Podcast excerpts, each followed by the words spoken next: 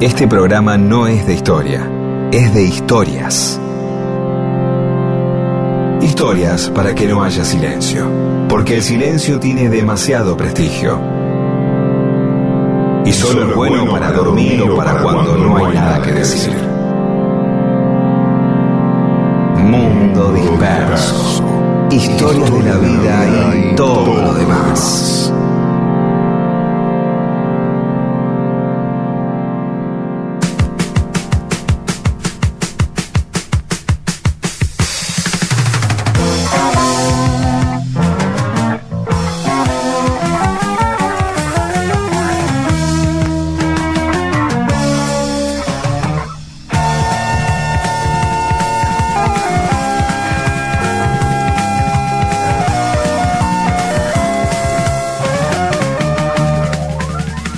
¿Cómo les va? Aquí estamos en Mundo Disperso. Eh, hola, Pedro. Hola, ¿qué tal?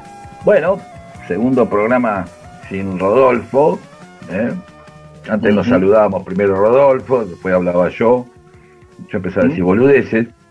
Y ahora, bueno, nos vamos a extrañar mucho a Rodolfo.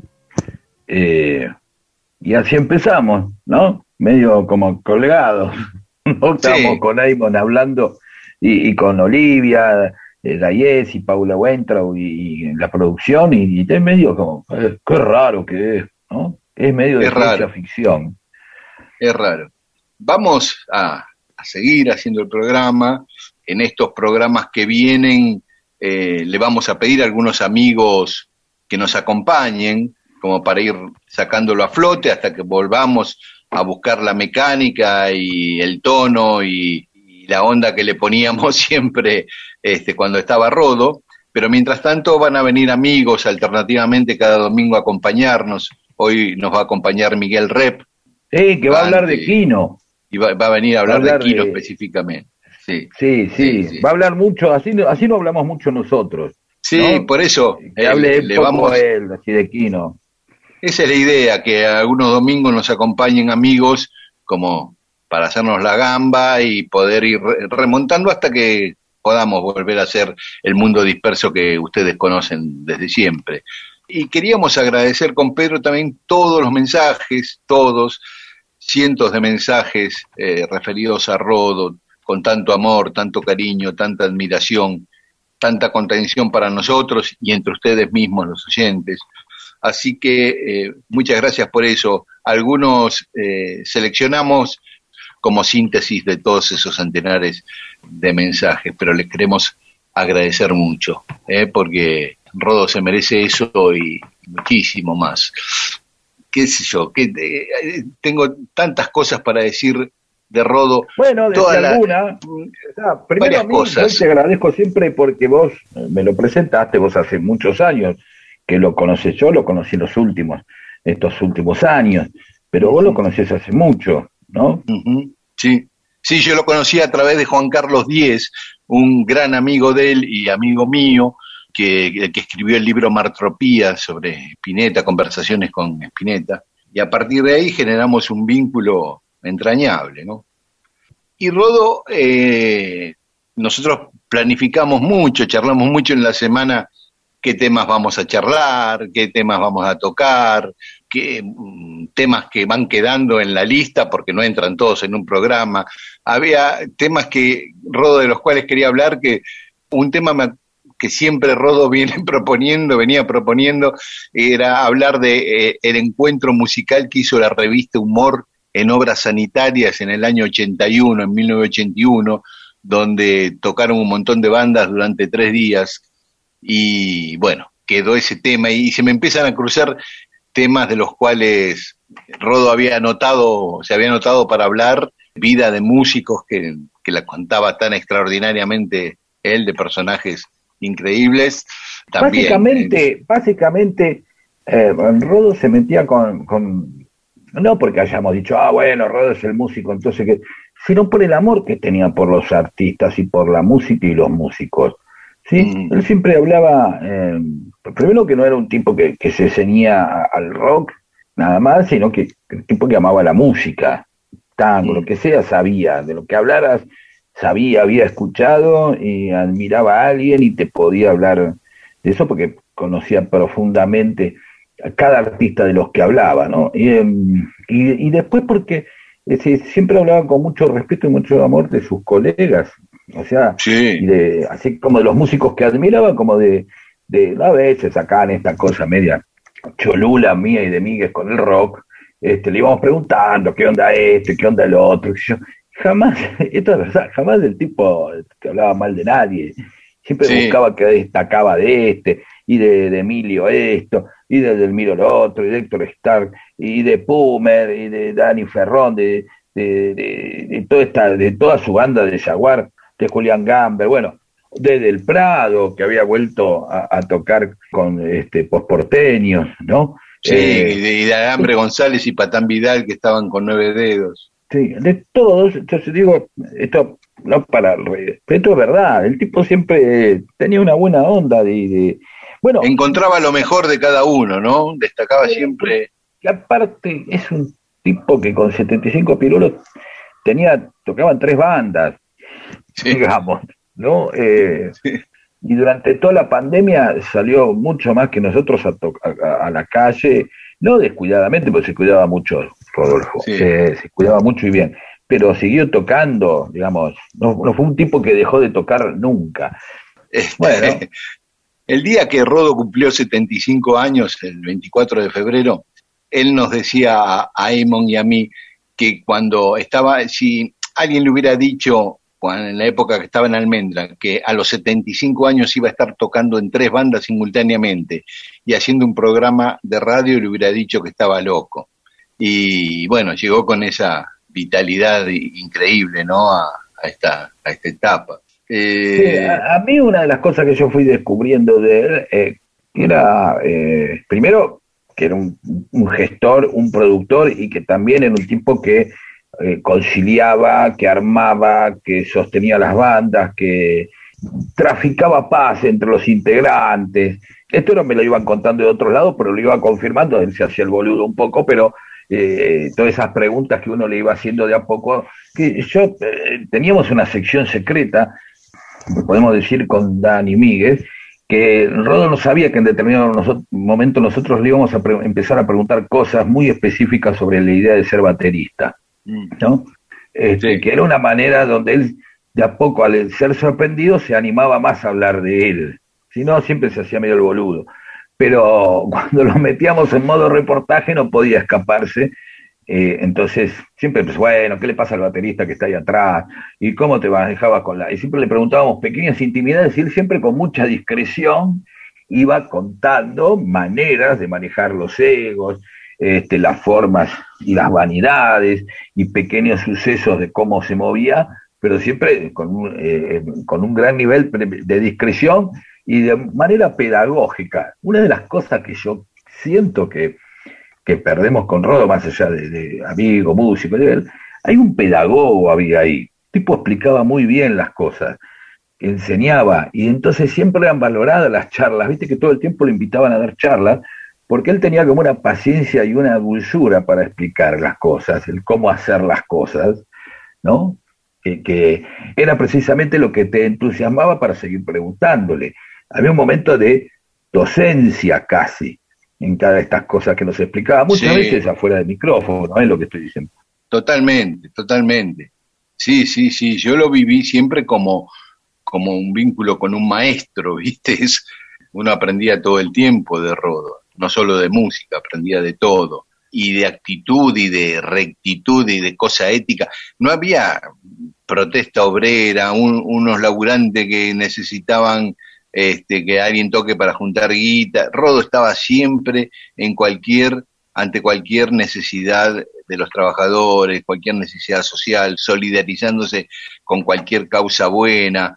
Yo te decía, yo me hice amigo de Rodo a través de, Juan Carlos Díez, pero yo mucho antes lo había conocido a Rodo sin poder eh, entablar una amistad, justamente en una huelga en un diario, que en la década del 80, mirá cuando te hablo, y Rodo no solo venía él a solidarizarse, casi todos los días estaba con nosotros, sino que él traía artistas para tocar en los festivales que armábamos para juntar fondos para el fondo de huelga, ¿no? Ahí, ya te digo, eso fue en el ochenta y pico. Y hoy mi hija, eh, no ayer, mi hija me contaba que en una marcha por Santiago Maldonado, que ya fue a Plaza de Mayo, en un momento se sentía sofocada por la presión de la gente, era tremendo como el apertujamiento y le faltaba el aire, y ella veía que un metro adelante de ella, como en dos filas, pero que era un metro en, la, en esa cosa abigarrada, estaba Rodo, lo veía de espaldas, pero era inconfundible que era Rodo. Y mi hija me decía, si Rodo, que tiene 40 años más que yo, eh, eh, se banca este, este nivel de aprender, ¿cómo yo me voy a ir?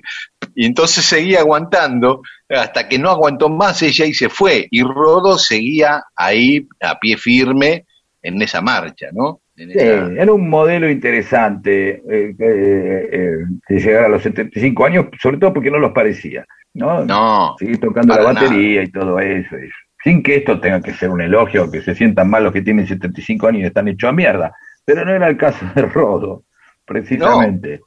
Así que, este, bueno, nosotros este, lo vamos a extrañar mucho. Vamos seguramente a hablar un poquito más de Rodo cuando lleguen algunos mensajes de los oyentes y también seguramente vamos a hablar cuando terminen.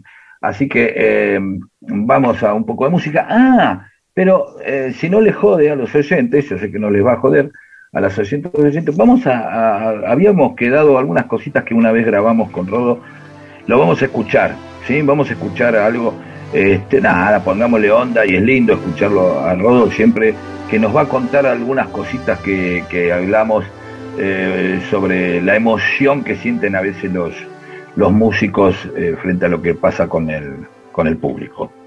Dale, ahora escuchamos un poco de música y después volvemos con Mundo Disperso.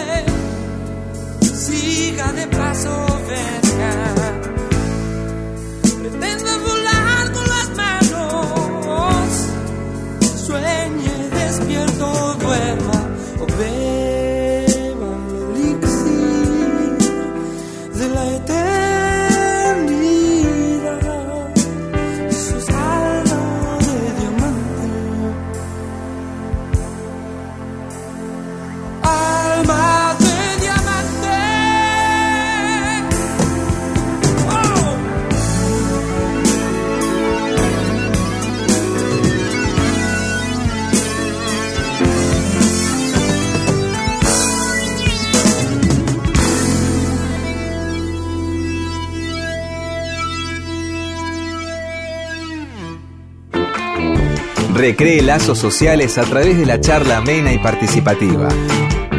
Derrote al imperio. Sea usted el que cuenta las historias. Mundo, disperso.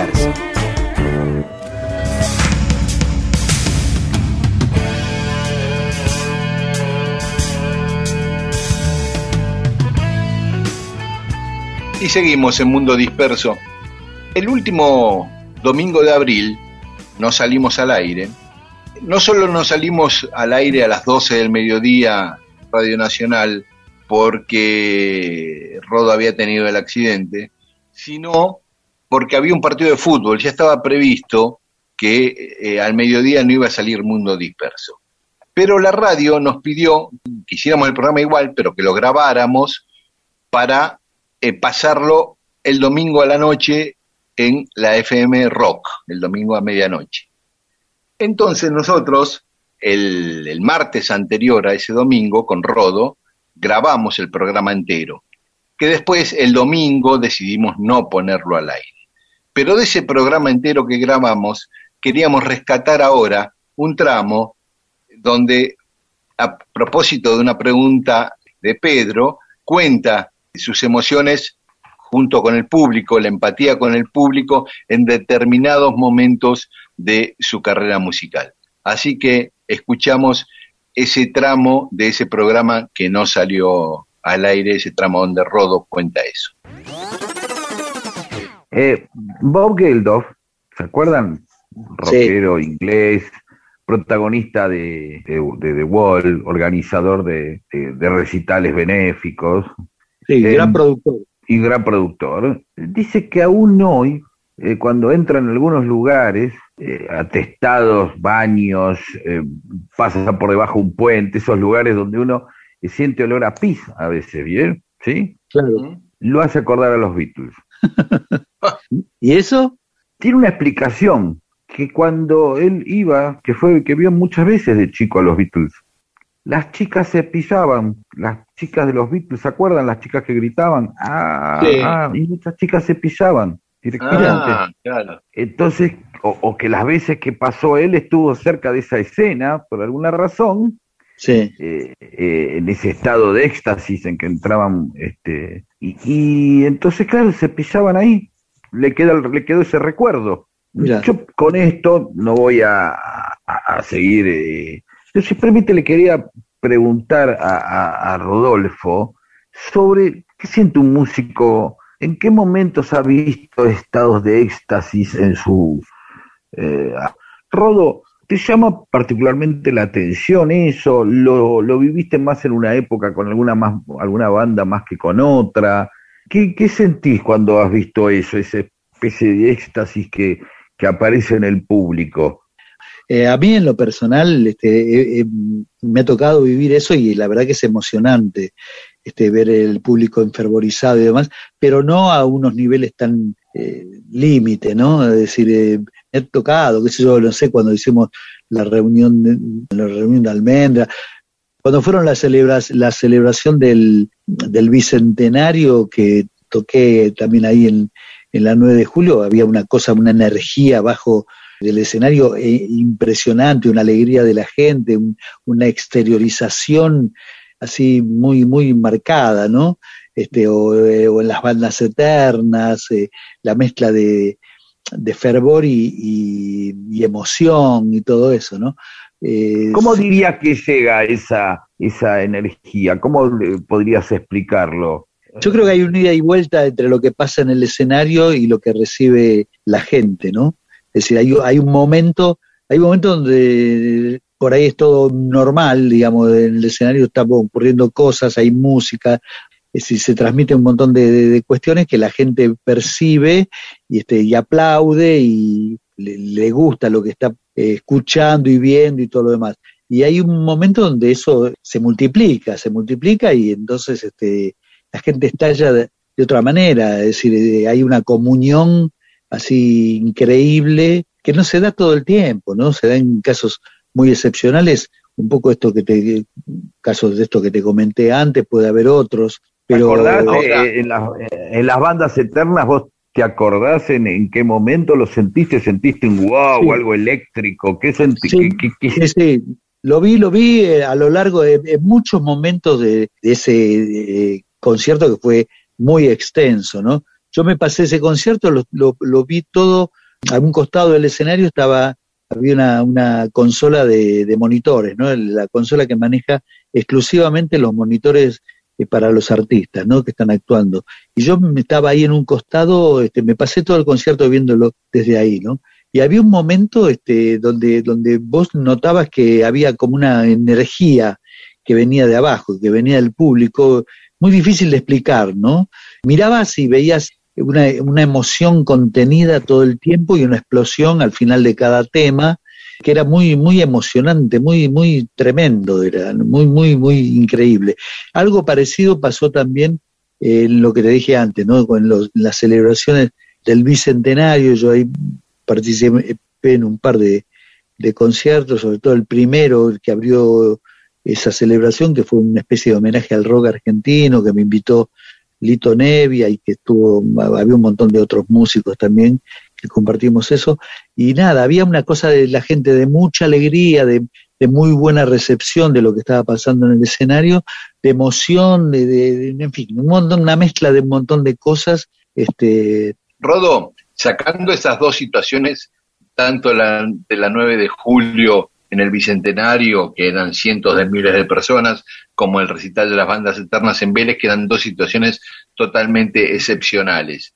Y vos participabas como parte de un todavía muchas bandas, digamos. En bandas tuyas, digamos, Almendra, Quelarre, Tantor. ¿Cuál es eh, el momento que recordás de mayor excitación del público, de mayor comunión, esa energía que hablaba yo creo que en el 79, cuando, cuando hicimos el, reencuentro de Almendra en obras, este, me parece que ese fue el momento increíble, porque además se, se, produjo un hecho casi mágico, ¿no? Porque vos pensás que cuando nosotros nos despedimos anunciando que eran los últimos conciertos en el año 70, el, día de Navidad de 1970, precisamente, hicimos dos funciones en el Purredón de Flores era un teatro grande, pero grande, como eran los teatros grandes barriales de aquella época, ¿no? Este, en todos los barrios había esos grandes teatros. Algunos todavía existen hoy, solo que se transformó, una sola sala se transformó en cuatro, ¿no? Eh, habíamos hecho dos funciones, calculo que el Corredor de Flores, no me acuerdo, pero podría llegar a tener una capacidad de mil, mil doscientas personas, ¿no? Hicimos dos funciones que estaba lleno, todo así, ¿no? Pero diez años después, cuando la gente, los que se suponía que eran conocedores del, del mercado del espectáculo, auguraban prácticamente un fracaso a esa reunión, hicimos seis funciones en obras, ¿no? Es decir, que se multiplicó la gente de manera casi mágica, ¿no? Claro, en obras, ¿cuánta gente entraba? Y más de cuatro mil. Por eso, 24 mil, 25 mil personas seguro. Claro, y entonces, eh, bueno, ahí también tal cantidad de gente también eh, produce un efecto contagioso, me parece, ¿no? Y sí, ahí también se, se vio eso, ¿no? De mucha emoción, mucha efusividad, este, un recibimiento así muy increíble, ¿no? Sí, yo estuve en los tres que mencionaste, en la 9 de julio, el Bicentenario, pero estaba a varias cuadras del escenario. Vélez y en el Retorno de Almendra en el 79 en Obras. Y a mí me parece que todas eran distintas emociones. Lo de las bandas eternas lo viví con una emoción quieta, digamos. El Retorno de Almendra lo viví con una emoción enfervorizada. Claro. Sí, sí, lo, de las bandas eternas, yo te digo, eh, lagrimeaba, veías al público ahí por lo menos hasta donde alcanzaba la vista, las primeras filas, la gente lagrimeaba, ¿viste? Y, nosotros arriba estábamos ahí al borde del quiebre también, ¿viste? Era, era algo muy, muy que no, no, nadie, nadie, nadie zafaba de esa, ¿viste? Era una emoción contenida muy, muy, muy intensa. Ahora vamos a ver si podemos imaginar escuchar esto que vamos a escuchar ahora con esto que nos contó Rodolfo que sintió. Eh, eh, elegí un tema donde vos te acordás que te haya pasado eso. En aquel concierto de las bandas eternas en Vélez, quizá hay una tentación. Eh, me surge una tentación de elegir muchacha, muchacha ojos de papel, ¿no? Por, por lo emotivo que, que fue aquel momento de cierre de nuestra presentación. En cambio, yo preferiría invitarlos a que escuchen un tema que quiero mucho, que es A estos hombres tristes. Mundo disperso, historias de la, vida, de la vida y todo lo demás.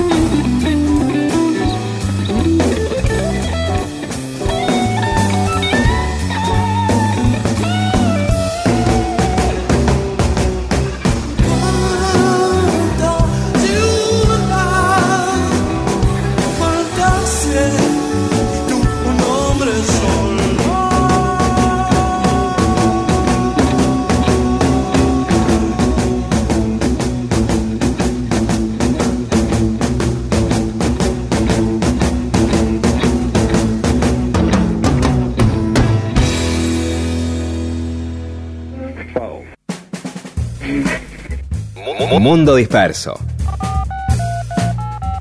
Un servicio de historias para poder ser el centro de las reuniones.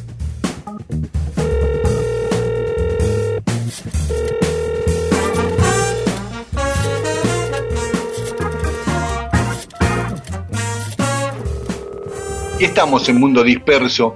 Decíamos al comienzo del programa que hubo cientos de mensajes de nuestros oyentes emocionados, muy tristes por la muerte de Rodo. Hicimos una pequeña selección de algunos que sintetizan a muchísimos, ¿no? Eh, Omar Moreno, por ejemplo, que es un músico, un contrabajista, nos dice, Rodolfo cada vez que aparecía pintaba un laburo o pintaba plata. Dice, una en Canal 11. Habíamos terminado de tocar y el productor nos empieza a versear para no pagarnos. Y en eso aparece Rodo y nos dice, ustedes firmen la planilla y el lunes pasan a cobrar. Y le dice a los productores, porque los músicos también comemos. Pa, listo, y cobramos. y dice, y otra vez, cuando ya era director en el Ministerio de Cultura, lo fuimos a ver los delegados de, los, de las orquestas y coros, y ahí se enteró que les debían seis meses de contrato a mucha gente se puso muy mal y fue y se peleó con la administración para que nos paguen. Eso pinta lo que era Rodo, ¿no? Cuando se enojaba y se ponía firme para defender un derecho, yo no era implacable. enojado a Rodo, nunca. No, yo un poquito una vez ante una cosa muy injusta e incomprensible este, de otra persona lo vi enojado.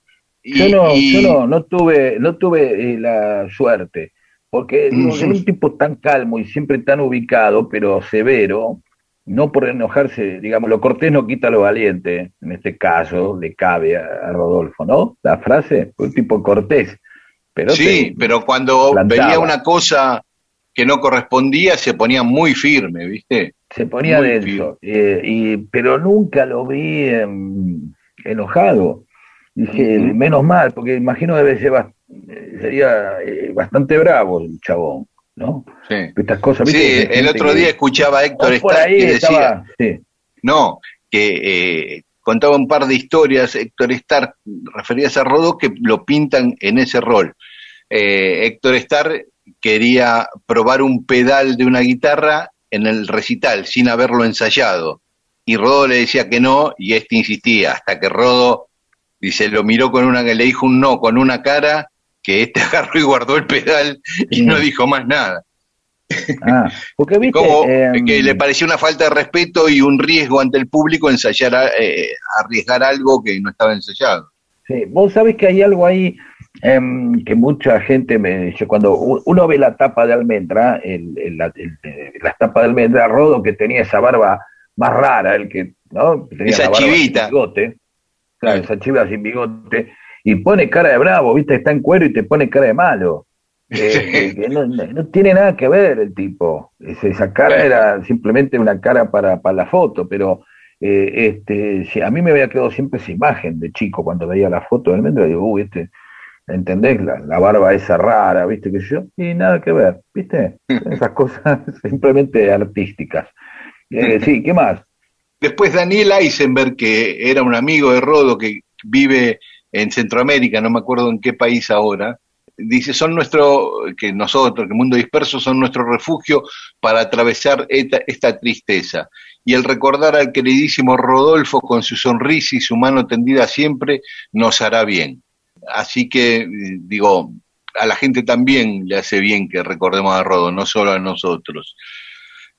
Y eh, el rol de Rodo contando historias, ¿no? En el programa. Susana Redondo, seleccioné dos nada más. Eh, eh, Susana Redondo dice, con Mundo Disperso, Rodo era ese tío que te visitaba los domingos en tu niñez y te contaba historias maravillosas de su maravillosa vida. Dice un abrazo grande desde Salto, Uruguay. Y Paula Seufergel, amiga Antonio, dice, me reconforta el recuerdo de todo lo que disfrutaba y cómo se reía, sobre todo cuando Pedro se salía del libreto. Y es cierto, eso también este, lo marca Beto Tarrío y varios más que decía que la risa contagiosa hacía más graciosas las ocurrencias de Pedro. Bueno, eso era también lo que uno confirmaba este, que iba más o menos bien, si se, porque era franco, no se, no se iba a reír al pedo. ¿no? Una cosa así que era espontáneo. un, buen público para esas cosas, buena onda. ¿Eh? aparte de Rodo, a mí ya cuando daba alguna charla con Rep o presentaba algún libro, aparecía Rodo ahí, yo lo presentaba, me daba un poco de vergüenza. Este, viste, a veces que te venga a ver alguna persona así, cuando haces algo, preferible que no, qué sé yo, pero él venía con onda con Mili, nada, siempre tirando, tiraba la mejor, te sentías bien. Em, sí, yo cuando presenté un libro también, eh, había muchos conocidos, eh, muchos, eh, gente conocida públicamente, digo, y cuando lo presenté a Rodo, la ovación, no sabés, fue el más ovacionado de todos los que estaban ahí. Y Guille de Lanús dice, ¿qué diría Rodolfo acerca de los lazos estrechados entre mundo disperso y la gente? Y nos da palabras de aliento. Y, sí, Rodolfo valoraba mucho, eh, él tenía mucho respeto por cualquiera de sus audiencias, sean de música o sean en la radio, y él como nosotros, como Pedro y como yo, estábamos siempre muy agradecidos de ese vínculo de, cariño y respeto que pudimos generar con nuestros oyentes. Él lo valoraba muchísimo. Y otro Guillermo, en este caso Malizani, dice, todos quedamos, un periodista, amigo, todos quedamos golpeados apenas escuchamos lo que pasó con Rodo. Cuando un oyente se convierte en seguidor de un programa, termina sintiéndose amigo de quienes lo hacen. Y esa es la tristeza que siento ahora. Hay algo ahí que, lo, que, siempre es como medio, es medio raro, ¿no? Medio deforme, medio... ¿Cómo me puedo, puedo, puedo creer a alguien que no conozco? Bueno, eso se trata medio casi religiosamente, la relación del público con, con los artistas y con los comunicadores, bueno, qué sé yo, uno termina, nosotros a poco vamos conociendo al público, pero nunca en la dimensión de, de, de, eso mismo que eh, de alguna manera me, no, me pasaba a mí, que yo lo, lo, quería Rodolfo antes de conocerlo, como músico, como, como, como artista, por todo lo que uno había... Este. Entonces, bueno, eh, eh, uno entiende, entiende un poco. yo creo que, que es medio todos agradecemos. bueno. Sí, no, yo decía que yo creo que todos agradecemos a que nos hace bien de algún modo. Yo siempre le agradecía a Spinetta, a Almendra, a Rodo, a Emilio, a, Elmiro, porque me hicieron bien con su música. Hay artistas que me hacen bien, escritores que me hacen bien, y yo los quiero porque me hicieron bien, aunque no los conozca personalmente. Claro. Este, Por supuesto, de eso se trata. Tal cual. Y Betty Vázquez dice, qué bien que cantaba Rodolfo, a mí siempre me gustó cómo cantaba. No recuerdo si alguna vez en el programa lo hablaron. ¿Por qué no cantó en más temas? No, no lo hablamos, no lo hablamos. Pero yo, yo, sí lo hablé. Ah, mira, yo también. No me dio una respuesta muy clara. Había algo que quizás era medio como que, bueno, que si yo tocaba la batería, no, no fue como una cosa, bueno, no, yo permitaba. No sé qué te contó a vos. A mí me dio que, que fue como que se hizo el boludo y cambió de conversación. yo creo, este, una cosa de modestia, porque yo digo, Rodo, vos cantás muy bien, ¿por qué no cantás más? ¿Viste? Cantá más. Y, lo único que me dijo, bueno, ahora en el próximo disco voy a cantar un tema, para que me sigas, un tema eh, que era de la época de Almendra, que él la cantaba en Almendra, pero que no la volvieron, nunca la grabó Almendra y él la grabó con Jaguar. Y ahí la canta. Pero vos escuchás El silencio marginal de aquel arre, la canta Rodo y eh, Árboles Caídos para Siempre, de aquel arre que la canta Rodo. Y es una voz maravillosa. Y eh, Campos Verdes en Almendra también la cantaba Rodo. Y el otro día, una amiga muy querida de Rodo, me, yo tengo algunos videos filmados con el celular de Rodo cantando en su casa, en situaciones familiares, formales. Este, y una amiga también me mandó estos días varios videos de Rodo cantando también en ese tipo de situaciones y, y cantar también, en una estaba cantando Dani Ferrón tocando la guitarra, ahí en cuero, qué sé yo, en una situación descalzo, ¿viste? Y Rodolfo cantando el tema final, ¿no? De Almendra, con un timbre, ahora, ¿eh? Hace un año, qué sé yo, con un timbre, una calidad interpretativa divina, ¿viste? Divina. Gran cantante, Rodolfo. Pero bueno, a mí también, viste, con vos hizo el boludo, voy, a cantar una, te dijo. Sí, sí, sí, sí. Medio, Eh, qué sé yo. Eso no le habrá pitado tampoco, no sé. Eh, bueno, em, a, ver, Rodo tenía también un concepto muy claro de, del lugar en el proyecto, de qué lugar tomaba en un proyecto siempre, eh, en, un equipo, en una banda, en lo que sea. muchas veces hablábamos y hablábamos, intercambiábamos algunas ideas sobre este tema de los lugares. Él me decía, bueno, vos con, con cómo hacen y esto y lo otro, y charlábamos de esos lugares, y él tenía muy, buena conciencia, por eso podía gestionar, por eso eh, eh, fue director. Porque para Rodo siempre lo colectivo estaba antes que lo individual, entonces siempre él ponía su arte al servicio del conjunto, ¿viste? y, vos pensás que en Espineta cantaba en Almendra, Emilio del Guercio, que tiene una voz fantástica en Aquelarre, y Dani Ferrón, que canta bárbaro en Jaguar. Entonces Rodo dice, bueno, si hay alguien que para Rodo cantaba mejor que él, dirá, ¿por qué voy a cantar yo? Había algo de eso, de, encontrar un, funcionamiento claro de, equipo. De hecho, eh, lo que hablé hace un rato, esta cosa de, tener mucha sabiduría para, para, manejarse, armar, mantener, este, intercambiar con, los grupos. Sí, y también nos dejaron mensaje dos amigas de Rodolfo, una Cecilia Cecchini, que es una docente, concejala en el Partido de Almente muy amiga de Rodo, que dice que el domingo pasado sentimos que pudimos abrazarnos en este dolor. Y es cierto, nosotros también lo sentimos, Cecilia. Y Elizabeth Ambiamonte, otra amiga de Rodo, dice, Rodo amaba Mundo Disperso, amaba el programa y amaba escucharlo después, lo volví a escuchar Rodo. Dice, y nosotros amamos eso y amamos a él. Y hay un montón de mensajes donde nos piden que sigamos el programa y si no lo seguimos nos van a bancar igual. Pero bueno, Aldo Francomano que dice que el mejor homenaje que le podemos hacer a Rodo es seguir con el programa en su memoria. Laura dice a seguir con Mundo Disperso que Rodolfo va a estar con nosotros y seguramente que él querría eso. Y yo creo que sí, yo creo que nos hubiera dicho déjense de joder y sigan, ¿no? Cuando nos agarró la duda Pedro todos estos días que hacemos con el programa, dijimos, Rodo nos hubiera dicho déjense de joder muchachos y hagan el programa. Y Milagros, la compañera de Rodo, me dijo lo mismo. Me dijo, Rodo hubiera querido que sigan, así que seguimos.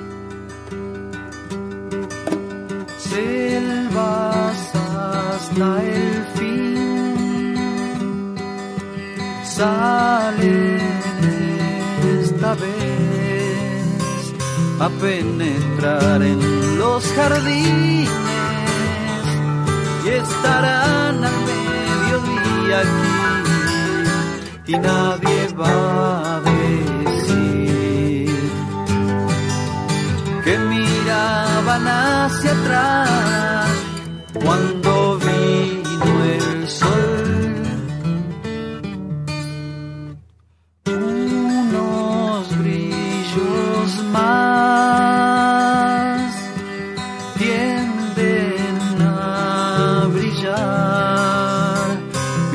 la gente tiene miedo de que el pájaro sea irreal y nadie va a decir que miraban hacia atrás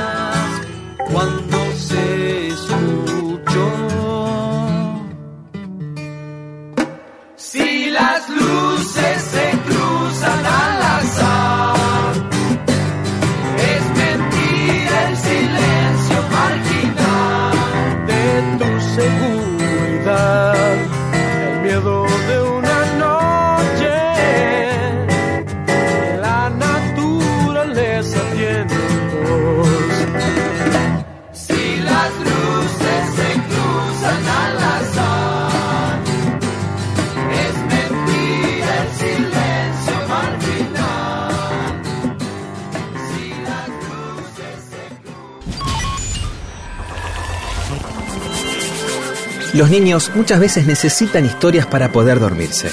Los adultos también. Escuche y apréndase estas historias. Vuelva a ser niño o niña y logre que los demás lo sean también.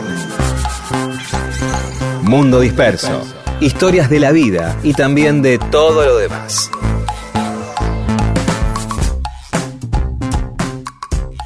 Y seguimos en Mundo Disperso y lo habíamos anunciado y acá está con nosotros Miguel Rep. Hola Miguel, ¿cómo andás?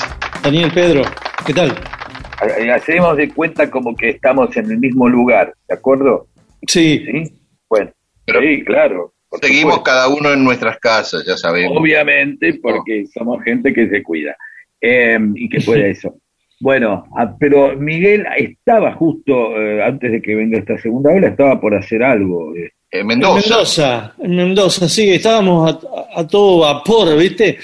Intensamente por inaugurar, justo cuando empezó a declararse la segunda ola, ya teníamos una fecha y todo para inaugurar la radio nacional con el nombre de Kino, ¿viste? Y entonces Sí. íbamos a emprender una, unos cuatro murales, yo iba a coordinarlos, yo iba a hacer uno, pero había contactado con muralistas, con plásticos de, de- de Mendoza y yo iba a coordinar todo eso. Realmente estaba todo ya muy organizado cuando a último momento, bueno, a último momento, a primer momento de virus tuvimos que, que suspenderlo y ahora se reprogramó para el 30 de septiembre, que es la fecha del aniversario de la partida del maestro, ¿no? De Quino. Claro. Suponemos que para septiembre va a estar todo mejor y que vamos a poder eh, socializar, porque no es que vamos a hacer un mural eh, una semana uno, otro. Queríamos un, queríamos una especie de festejo, queríamos estar todos juntos laburando, todos juntos Ah. filmando la hechura de los murales y esa pequeña fiesta que era celebrar al Quino, aparte una muestra donde yo quería poner énfasis sobre todo en el Quino mendocino, no en el Quino universal, en el Quino Claro. Que pasó su infancia, eh, que nació en Mendoza, que pasó su infancia en Mendoza, que sacamos, que hemos este, logrado un montón de fotos de su adolescencia y su juventud mendocina y la queremos mostrar ahí en el, en el salón que hay en la Radio Nacional, ¿no? una radio nacional de una linda arquitectura y hay un salón de plástica que se llama Sergio Sergi, que casualmente es uno de los maestros de Quino. ¿no? Miguel, y eh, los cuatro murales serían en el mismo espacio físico, en el mismo lugar. Sí, resulta que ese lugar, Radio Nacional de Mendoza, tiene dos grandes puertas. Y hay una puerta que es medio la entrada de- de- del personal, de los directivos, y la otra es como más pública, la que va al auditorio, la que estaba a la derecha. Esa puerta es la que se va a habilitar para que hagamos los cuatro largos murales, ¿viste? Cuatro panorámicos murales, y en el medio eh, de esos cuatro, de ese pasillo está la sala Sergio Sergi, ¿no? Y luego vas hacia el patio al fondo y ahí encontramos tres murales más. Son cuatro murales. Vos sos eh, amigo, Quino, eh, fuiste amigo, fuiste discípulo y de alguna manera conoces bien la obra. Entonces, uno, uno siempre tiene como la idea de un con, con dos grandes eh, obras, eh, por un lado Mafalda y después el resto, o al revés.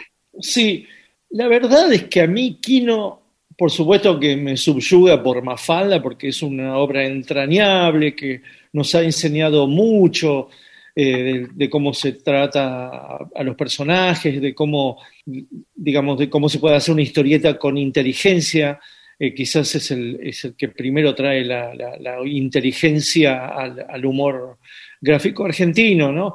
Pero a mí me enamora más que nada sus páginas, sus páginas sin personajes, sus páginas libres. Eso es lo que siempre me ha encantado, porque Mafalda tiene un principio y un final. En cambio, cuando yo em- empecé a ver las páginas, esa que primero publicaba en siete días y después publicó en, en todas la- de- las revistas de, en, en Mengano y luego en Viva de Clarín, esas páginas como que no tenían nunca un límite. El tema era infinito, eh, el dibujo era infinitamente rico. En cambio, Mafalda, bueno, Mafalda tiene ese, ese estándar que logró de mucha calidad, pero que vos sabías que se concluía al noveno año, ¿no? Acordate que del 64 al 73 duró Mafalda y él sabiamente eh, la, la- la cortó como, como si repitiera la, la historia de los Beatles, ¿no? Pero las páginas que son de una riqueza fabulosa, que muchas hemos analizado juntos, ¿no, Pedro? En, en los live Sí. que hicimos del año pasado. Eh, esas páginas tienen una, una búsqueda plástica que, que- que en la historieta no se puede lograr, porque la historieta es una especie de cárcel, ¿viste? Cárcel de cuadritos, encima tenés los globos encima, con esos, con esos flechas que van hacia los personajes, te quita mucho de libertad como, como, como ambicioso del dibujo. Entonces lo que O Kino sea, digamos desarrolla- como que la, la, la historieta eh, eh, la- o la tira en este caso, que se tiene que resolver en tantos cuadritos, que yo, es como una máquina, ¿no? Una máquina a la que hay que responder, un formato establecido en, la- en el que Kino siempre, bueno, reflejaba Buenos Aires, ponía mucho detalle en el barrio, mucho detalle en, en los objetos, y a su vez sabías que algunas eran mudas, algunas de un solo cuadro eh, como estirado, pero siempre tenía como el mismo ritmo, ¿no? Claro, es esa cárcel que yo te digo, esa costumbre y esa rutina. Vos tenés un formato, tenés un formato que te da la empresa, el diario, la revista, y, encima él, que, que era, digamos, que cambió de revistas, porque Mafalda empezó en una revista, se continuó en un diario, después en otro diario, después en una revista, terminó siendo, digamos, terminó eh, su carrera en las, las siete días, ¿no? Como cinco tiras semanales. Y él eh, siempre tuvo el mismo formato de tira. ¿Por qué? Porque, había, porque, los, porque habían salido los libritos, ¿no? Entonces los libritos Claro. lo- fue como la gran continuidad, fueron los libritos que aparecieron, te diría, al tercer año de Mafalda, porque Jorge Álvarez, ese gran editor, descubrió que eh, Mafalda, que en ese momento salía en el mundo, era una historieta que mucha gente recortaba y pegaba en sus laburos. Entonces un día le dijo a, al Kino, eh, ¿por qué no hacemos unos libros? Me parece que van a andar bien, porque la gente, los, eh, eh, la gente está recortando las tiras. Antes, antes la historieta era un, digamos, un apéndice de los diarios, pero nadie, eh, na- nadie tenía un librito, nadie recopilaba. Pero hay una cosa que es que si alguien pone una, una historieta, a como a veces sucede, sucedía en Mafalda, abajo del vidrio del escritorio en el trabajo, ponele algo típico, ¿no? Quiere decir que la puede volver a leer y ahí aparece el libro. O sea, cuando vos, Claro, uno, claro. uno una Mafalda la leía, o las cosas de Kino se ven muchas veces, no es algo que lo miras una vez y te aburrís, uno vuelve a leer, como puede volver Claro. a ver un, un, capi- un dibujito animado o un cuento infantil tiene o, o o escuchar a los Beatles, lo volvés a escuchar y volvés a mirarlo. Por eso Claro, pero el, hallazgo, el hallazgo de Jorge Álvarez es eh, que la gente deje de recortar eso, porque la gente recortaba una tira, no recortaba todos los días una tira y las guardaba en un cuaderno. Era de vez en cuando. Entonces, lo que hizo Quino, supongo que, perdón, lo que hizo Jorge Álvarez, supongo que con la experiencia de la Patoruzú, porque Patoruzú también eran, eh, al principio, la Patoruzú eran en el- estoy hablando de las danzas de Patrusú del 58, eran recopilaciones de las tiras que habían salido en los años 30 en la Patrusú semanal. Entonces, había un antecedente, pero eran libritos muy populares, los de, los de Danza de Patrusú y Correría Claro. de Patrucito, eran como si te dijera hoy, hoy salen 100 mangos. En cambio, el libro de Mafalda, ni bien apareció, ya era un libro objeto, un libro de librería, te diría. Era de kiosco, Sí, pero, era de- pero había ¿no? La- ingresado en el universo de librerías, con lo cual yo te diría hoy saldría eh, 300, 500 mangos. Pero, pero eh, ya había algo, algo coleccionable, porque si salieron las primeras tres juntas, ¿no? Eh, Habrán puesto uno, dos o tres, ya está, listo, ya, ya se tira hacia la colección. Obviamente que pensaban en una colección porque salió el 1 en una Navidad y a los cinco días, a los tres días se había agotado la edición de 5.000 ejemplares. Entonces, ahí hubo una, ahí había una voluntad de continuarlo. Pasa que ellos no sabían cuántos libros iban a hacer. Seguramente siempre iban adelantados en, en tanto a la cantidad de tiras que ya había acumulado Kino, entonces sabrían que iban a hacer tres libros por lo menos, ¿entendés? Miguel, ¿cuántas, cuántas eh, eh, pasa de ser diario a semanal? ¿Cuántas, cuántas este, tiras salían en cada, en cada revista, siete días, por ejemplo? En siete días salían cinco tiras cada 15 días, porque él alternaba una página de Mafalda con una página de estas que te decía libres, ¿no? Se ve que se Ah. tomaron- tomaba un respiro, hacía durante cinco días la Mafalda, entregaba y después se tomaba una semana para hacer una página que te- realmente tenía mucha calidad. Las páginas que él produjo para Siete Días es quizás la etapa más rica de, Kino, ¿no? En tanto a búsqueda en tanto a experimentación técnica, las aguadas, los detalles y, los temas, por sobre todas las cosas temas. Era muy, muy variado, el tipo no se casaba con un tema de actualidad, de coyuntura, eh, de antigüedad, de futuro, era un saltimbanqui de temas y eh, en eso se notó el autor, ¿no? Ahí empezó a destilar una especie de filosofía Aquino, más allá de Mafalda, porque en Mafalda, si bien hay una filosofía, hay un sentido crítico, no es un solo personaje el que lo destila, son varios. Ese sentido crítico o esa crítica al mundo estaba dividido en cinco o seis personajes, en cual fuera el, el año, ¿no? En cambio, en las páginas vos, de- vos podés decir, esta es la voz de Quino, es la voz de Quino que ha puesto en, el- en- en palabras de un empleado que se enfrenta a su patrón, eh, su ética, su estética, su filosofía y su denuncia, ¿no? Porque Quino también fue como un humorista de denuncia. Él no solo es un lúdico, sino que también es un tipo de mucha denuncia y muy indignado. Claro, claro. Este, y además eh, siempre eh, describía el espíritu humano, ¿no? El alma de la gente, los distintos comportamientos. eh, por eso me parece que es trasciende en el tiempo y en el espacio, digamos. Sí.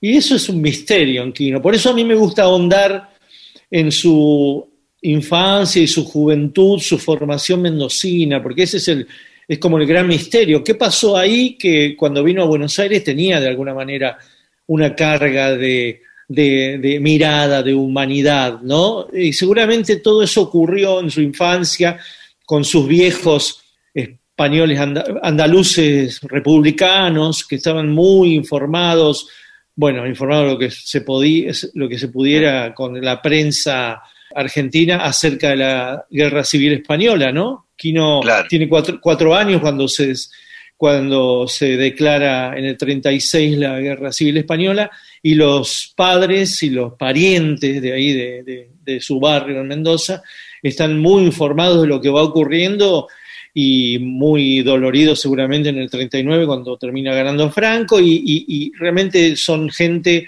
que cuando después inmediatamente empieza la Segunda Guerra Mundial toman una posición antifascista. Yo te diría que dentro de todo eh, la filosofía y la- el pensamiento, la ideología de Quino es de antifascista.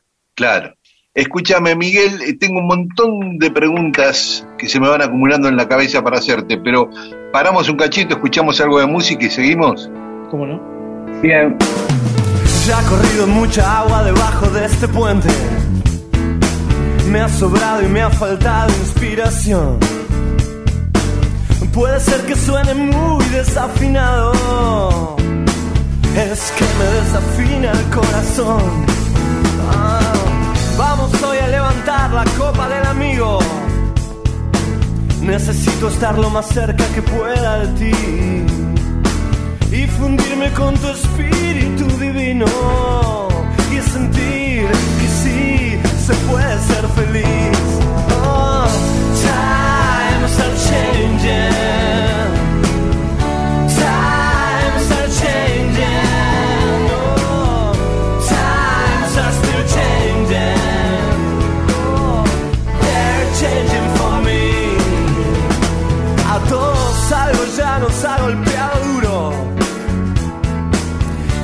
Y vimos algo tras el velo del amor. Pero es que ya no soy tan chico ni tan puro. Que hasta me parece ingenuo el rock and roll. Ah, he perdido y he encontrado mi cabeza. Despertándome en el charco de la sangre del mezcal con la cara un poco más desfigurada. Ten cuidado con las mezclas y a no desanimar.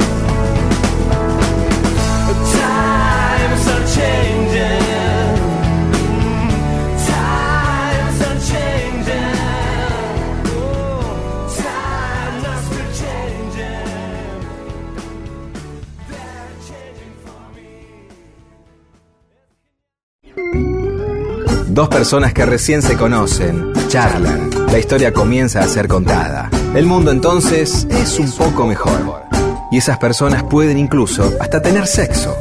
Y todo gracias a Mundo Disperso.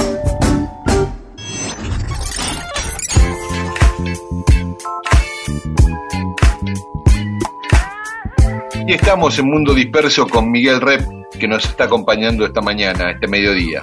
Miguel, una respecto a- al Quino Mendocino, que decías que era el que querían eh, mostrar, que querías mostrar con estos murales en Mendoza, porque él se vino joven, se vino, qué sé yo, un poco después de los 20 años, es- pero estudió Bellas Artes ahí, vos decías que tenía un maestro específico que es el que lleva el nombre esa sala, ¿no? Tenía varios maestros, qué sé yo, eh, ese es un, como un gran maestro grabador mendocino, excelente, Sergio Sergi, pero al estar en, el- en- en Bellas Artes tuvo varios maestros y después cuando vino a Buenos Aires, él eligió eh, estudiar pintura, que nunca fue lo suyo y después abandonó porque se dio cuenta que no era colorista, digamos, no era amigo del color y, estudió con Demetrio Urruchúa, ¿viste? Como que estuvo. Es un misterio, ¿viste? El misterio equino cómo viene de allá, eh, citadino, es verdad, español, con algún tipo de información, ilustración, pero acá enseguida el tipo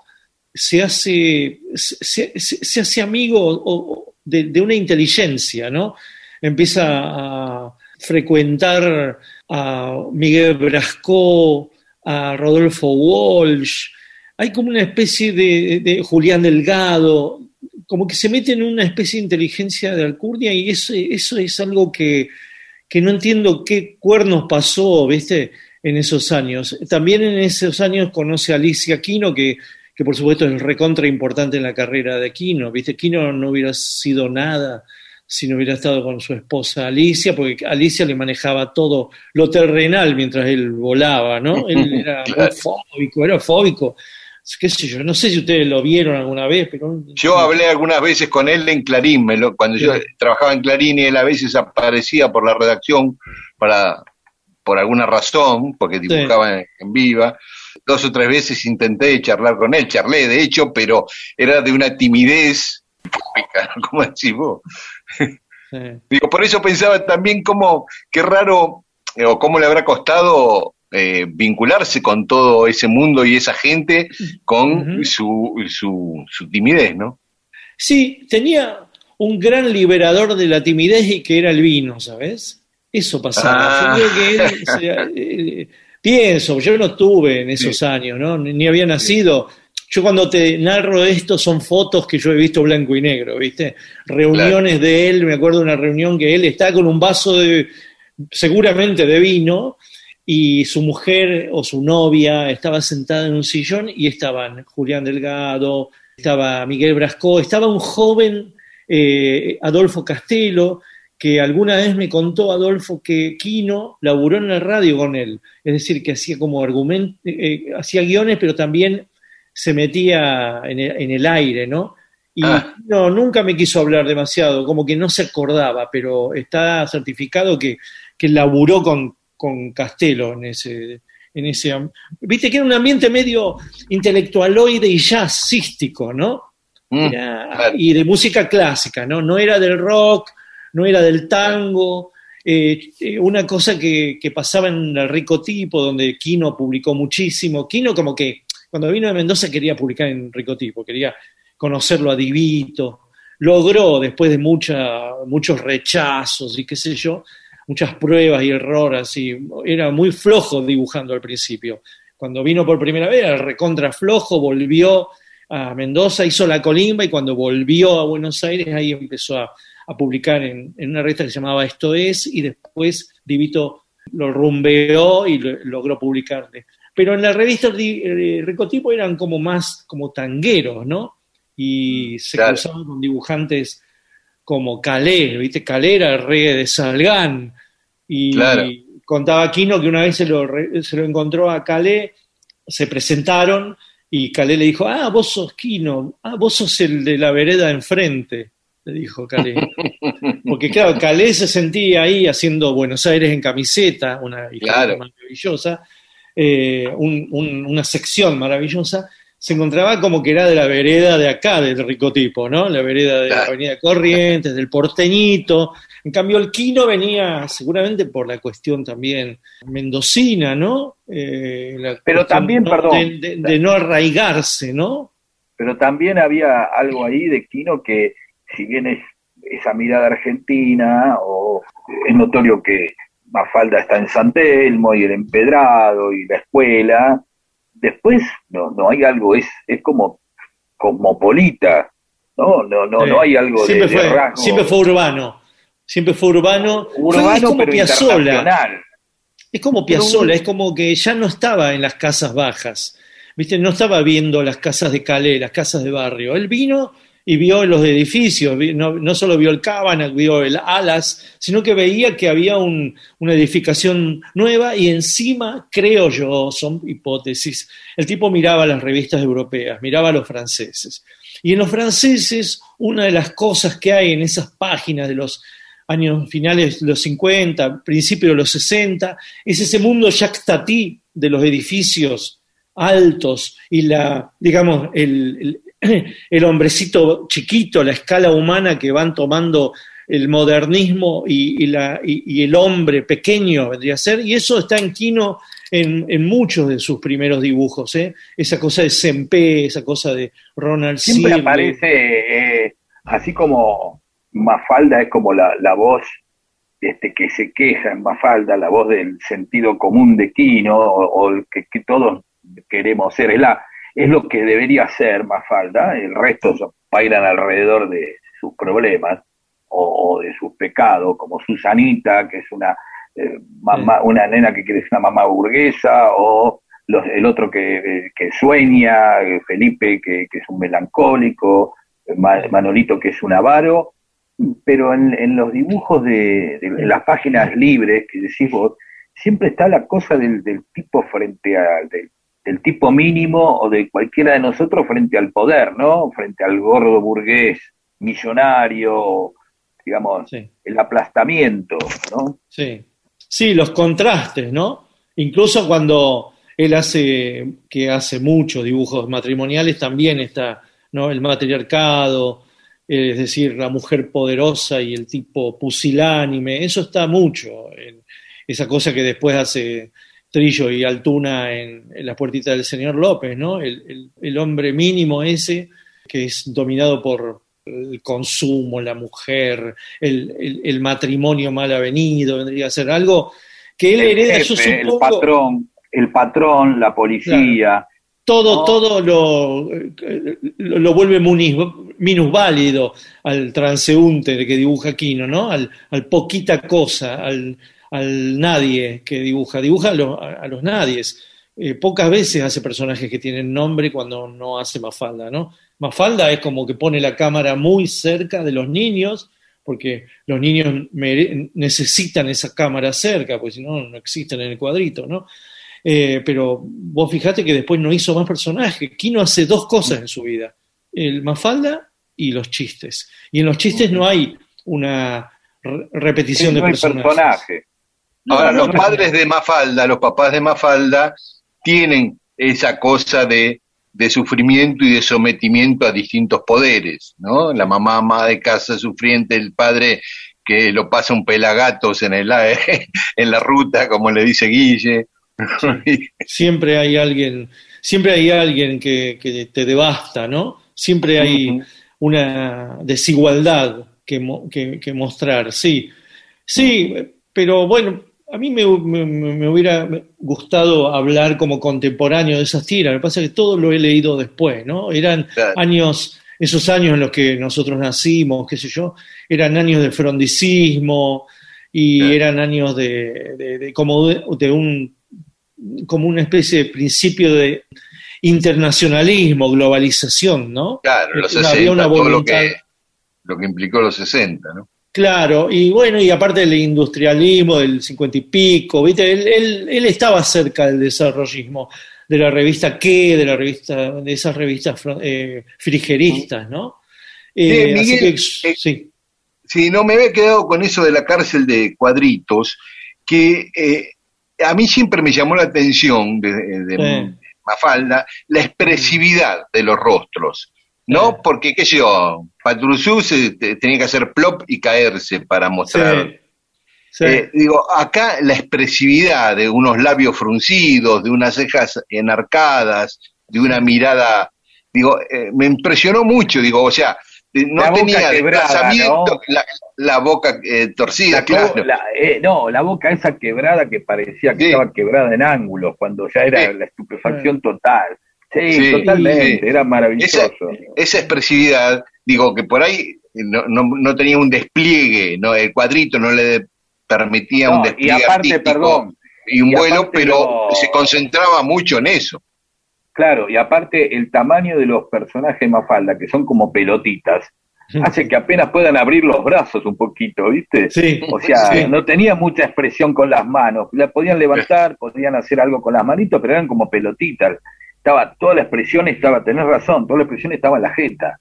No, toda la expresión estaba en el cuerpo. Kino es un maestro de. Sí, sí, sí. Fíjate que eh, no, hay, no hay puntos muertos en los cuerpos que él elige. Si, si elige digamos que hay, seguramente que si hay un, brazo muerto, por ahí lo corta y, acerca la cara. Es, es un maestro de la expresividad y en Argentina no se había visto ese nivel de expresividad. Yo no sé, él, yo creo que lo, esas bocas quebradas que vos decís, ese gran espacio que hay, ¿no? la lengua, la lengua cuando está haciendo, la lengua cuando están haciendo un esfuerzo, ¿no? Él, falta criolliza mucho la experiencia de Peanuts de Charlie Brown, ¿no? De, porque ahí vos eh, ves en, la historieta de esta Charlie Brown, Peanuts, Linus, Snoopy, ahí ves las bocas quebradas, ves un monito redondo, ojitos mínimos, nariz apenas un pompón, porque la nariz sí que no tiene expresividad, es el único musculito que no tiene expresividad, hasta la oreja puede tener expresión, ¿viste? Si, eh, si vos le tapás un poquitito con el pelo a Guille, la oreja esa que tiene como de burrito, y bueno, quiere decir algo, quiere decir que está mojado, o, ¿no? En cambio, la, nariz es quizás el, puntito más inexpresivo. Los ojos los maneja maravillosamente, las bocas maravillosamente, las piernas, eh, los brazos, las manos, las manos que dibuja Kino, que son de tres dedos, ¿no? Las manos Disney. Después tiene un periodo, Kino, que es el periodo en que descubre a Fontana Rosa y a Christ. Fontana Rosa y Christ empiezan a dibujar en el 72, 73, en Hortensia, en, en la página de Clarín y en Satricón, humor, pero como que vienen de la historieta seria, como que vienen de Hugo Pratt. Entonces hacen cuatro dedos más el pulgar, ¿no? Entonces aquí no hay una época que dice, eh, no quiero dibujar más tres dedos, quiero dibujar cuatro dedos, cuatro más uno, ¿no? Y mm. vas a ver que hay toda una etapa que él parece como que dibuja como, como Fontana Rosa o Quino, ¿no? Como que le faltaba un dedo más para la expresividad total, ¿no? Pero, mm. pero realmente en el dibujo humorístico y sobre todo en la tira no hace falta más que tres dedos como, como hace Mafalda, ¿no? y técnicamente, viste que siempre me da la sensación que eh, Kino usaba pocos trazos, no, no recargaba eh, el dibujo, no era, había una economía en un punto. Me suena así como que después también lo vi en caló y viste, no sé cómo expresarlo porque yo no soy, no sé nada de esto, pero eh, no, no eran esos dibujos de, de Chris que están todos cargados, o, ¿no? Como muy económico me parecía en las líneas. Y porque el historietista es así, ¿no? Chris cuando hace eh, la máquina de hacer pájaros es muy eh, sintético porque él se da cuenta que, para hacer una historieta tenés que distraer lo menos posible, que está el texto, que está la, secuencia, ¿entendés? Eso que tiene copy, ¿no? Copy no le pone, pone la línea exacta copy. Beauty tenía eso también. Ponen la línea exacta como para no distraer. Claro, Beauty, claro, tal cual. Beauty es el ejemplo más claro, quizás.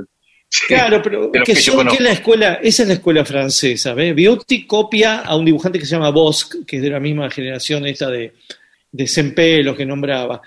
Pero en el caso de Kino, Kino lo, que, lo que hace Kino es viste muy bien a sus, a sus personajes. ¿eh? Le pone una gran, un gran ropaje, no, no mm. pone nada de más, no, no tiene efectos para no tiene efectos para impresionar al colega, vendría a ser, ¿no? Claro, claro. Él lo que hace es, él quiere que la gente sienta que tiene, Miguelito tiene un jersey, que el otro, que el otro personaje tiene, digamos, unas sandalias, que el, el dulce de batata tiene moscas. Él pone lo exactamente preciso como para que le sea una historieta entrañable y coloquial, vendría a ser, ¿no? Y después lo- las, las mentiras de la tira, yo te diría que es casi una, una, una, una tira realista, porque las mentiras es acercarte mucho y que tenga poco gesto, digamos, ¿no? Esto, esto de la boquita, eh, pero es una historieta muy expresiva, como hay pocas en la historia del mundo, te diría. ¿eh? Y aparte porque no es un tipo que se repita, siempre está buscando nuevas expresiones. Y yo supongo que eso no lo, no lo mamaba tanto de la historieta, que no era un gran consumidor de historietas, salvo de eso de Snoopy, que, que, que- que medio que se lo implantaron también, no es que él le gustaba Snoopy. Bueno, Miguel, tenemos que terminar esta etapa de la charla, pero ¿sabes qué? Con, a mí me quedaron un montón de preguntas, seguro que a Pedro también. ¿No, no vendrías otro día a nuestro Zoom y seguimos charlando? Y Kino es, inagotable, porque cuando uno habla de Kino, habla de todos los lectores de Kino, habla de todo el tiempo que laburó Kino, que es mucho, y, todo lo que significó, no solo lo humano, no, solo el amigo, no solo el, colega, no solo el evasivo, el fóbico, sino también lo que, lo que representa que la gente sigue viendo en esa figura ecuménica que es Kino, porque es casi un tipo incuestionable, es una especie de, de papa. Tal cual, tal cual. Gracias, Miguel, ¿eh? Gracias, chicos. Abrazo. Gracias.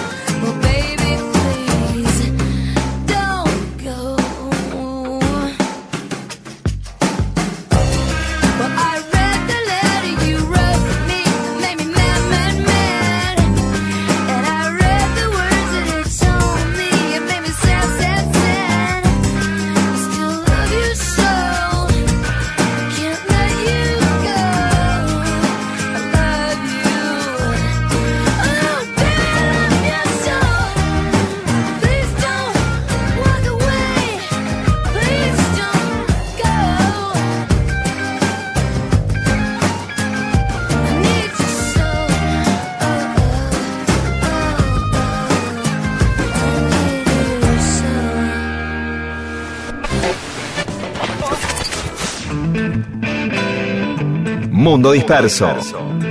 Mundo disperso. Historias de la vida y todo lo demás.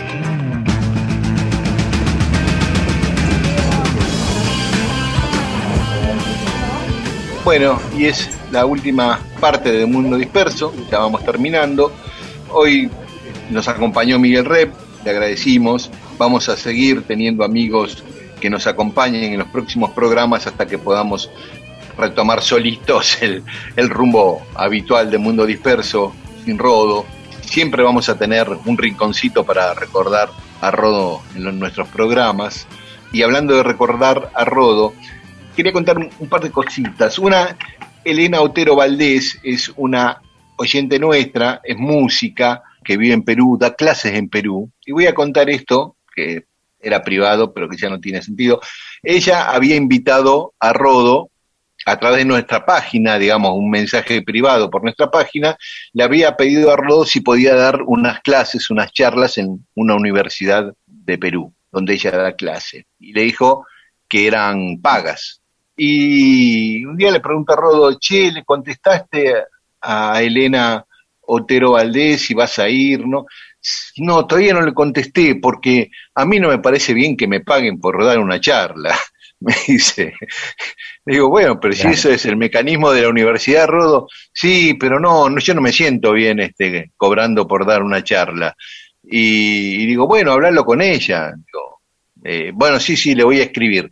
Y no sé si alcanzó a escribirle, pero mirá lo que era Rodo, ¿no? No se Sí, animaba a cobrar. con onda. Y con Sí. ganas, y colaborando y tirando una mano. Sí, perdón.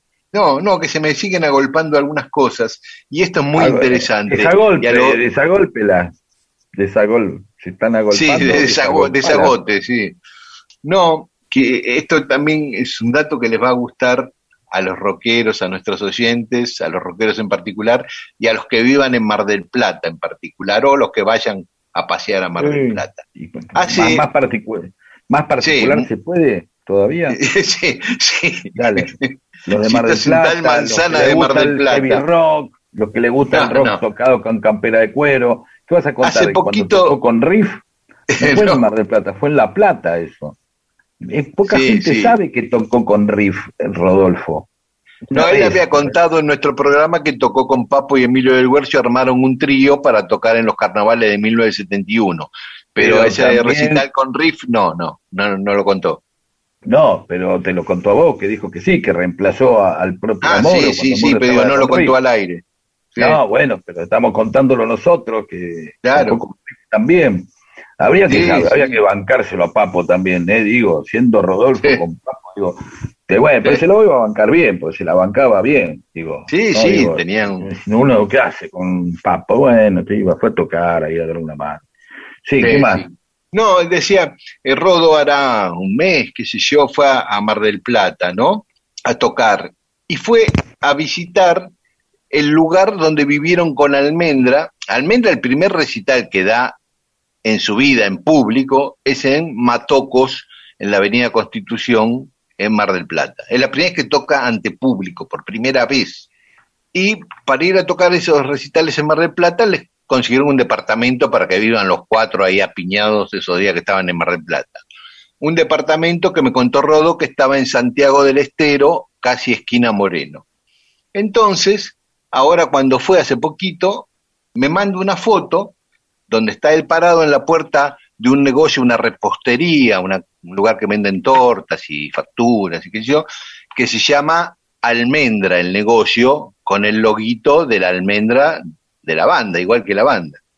Y el negocio ese estaba pegado, contiguo al edificio donde habían vivido los de Almendra allá en 1969, en enero de 1969. Rodo no lo podía creer que pegado al edificio hubiera un negocio que se llamara Almendra. ¿no? Entonces, cuando me manda la foto, le pregunto y le chateamos y digo, ¿y esto qué? Y me cuenta la historia. Eso, de que el edificio estaba ahí al lado. Entonces entra Rodo al negocio, hay una chica, y Rodo le pregunta, ¿vos sos la dueña? No, no, soy una empleada. Ah, ¿y están los dueños? No, no, estoy sola. Digo, te hago una pregunta, ¿no sabes por qué el dueño le puso almendra a este negocio? Y la piba, sin saber quién era Rodo, le dice, no, porque es fanático de un grupo que se llamaba Almendra. Le dice la tipo chica. nunca lo supo el, el dueño, ¿no? Pero después el, hay una el dueño nunca lo supo y ni sabe que tiene el negocio pegado No, al edificio donde vivió foto- Almendra la primera vez que tocó en público. Ah, ¿No está la foto por ahí dando vuelta de él en el boliche ese? Yo la vi, ¿eh? Sí, yo la tengo, yo la tengo, ellos cuatro en la puerta de Matocos. Yo tengo una foto de ellos No. cuatro en la puerta de Matocos. No, Sabiola. Tengo la, foto de... Rodo en la puerta del negocio, me la mandó a mí. Esa, bueno, poné las dos, subí las dos. Dale, así que, dale. Bueno, ¿qué más? ¿Y nos vamos? Ya está. Y nos vamos, le agradecemos a Rep. El domingo que viene nos va a acompañar otro amigo de similar calidad artística eh, o- Humana. O, o humana y o Sí. humana a la de Rep para bancarnos en estos momentos hasta que podamos salir a flote con Mundo Disperso.